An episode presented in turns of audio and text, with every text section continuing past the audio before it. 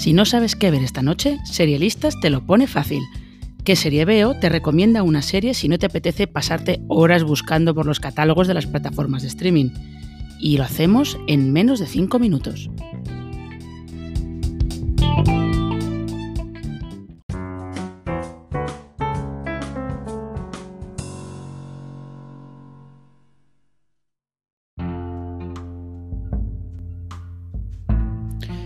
El remake de acción real de Cowboy Bebop es uno de los estrenos más esperados de esta semana y del mes.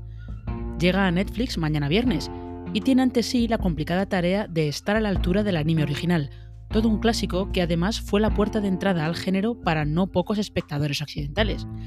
De hecho, queremos aprovechar para recomendaros justo esa Cowboy Bebop, la que maravilló en 1999. ¿Por qué lo hizo? Os lo vamos a contar.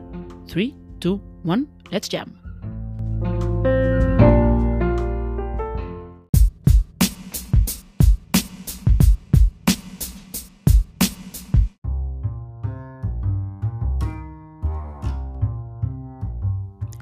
En la superficie, Cowboy Bebop es una space opera con su toque de western, algo muy clásico en ese género.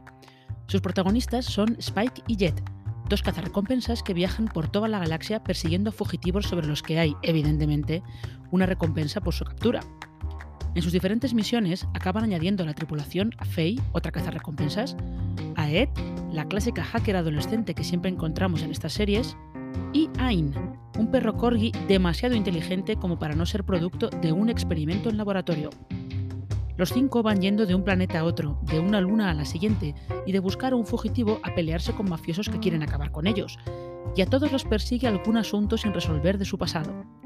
Faye, por ejemplo, no sabe realmente quién es, mientras Spike vive atado al recuerdo de Julia, una misteriosa mujer de la que se enamoró y que después desapareció sin dejar rastro. Ese aspecto del personaje introduce a Cowboy Bebop también por la senda del noir, del que adopta sobre todo un tono melancólico que la distingue de otros animes espaciales similares. Y luego está la música.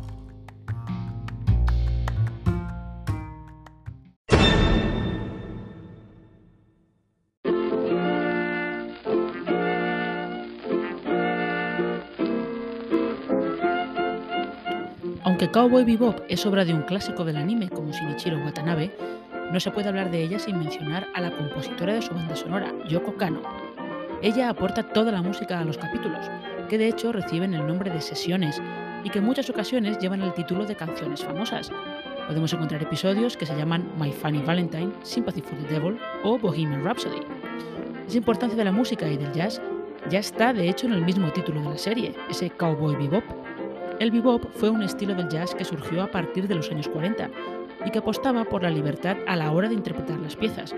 Una libertad que permitía a los músicos escapar de las constricciones que se imponían al tocar en las grandes bandas de swing que eran populares entonces.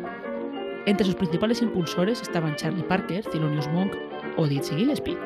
Y Yoko Kano sigue su espíritu al hacer algunas cosas con la música, como por ejemplo improvisar la banda sonora de un episodio entero según lo estaban viendo. Cowboy Bebop solo tiene 26 capítulos, pero fueron suficientes para situarla firmemente entre las mejores series de siempre entre algunas de las más influyentes. Y también fueron suficientes para que su remake de acción real se espere con verdadera expectación.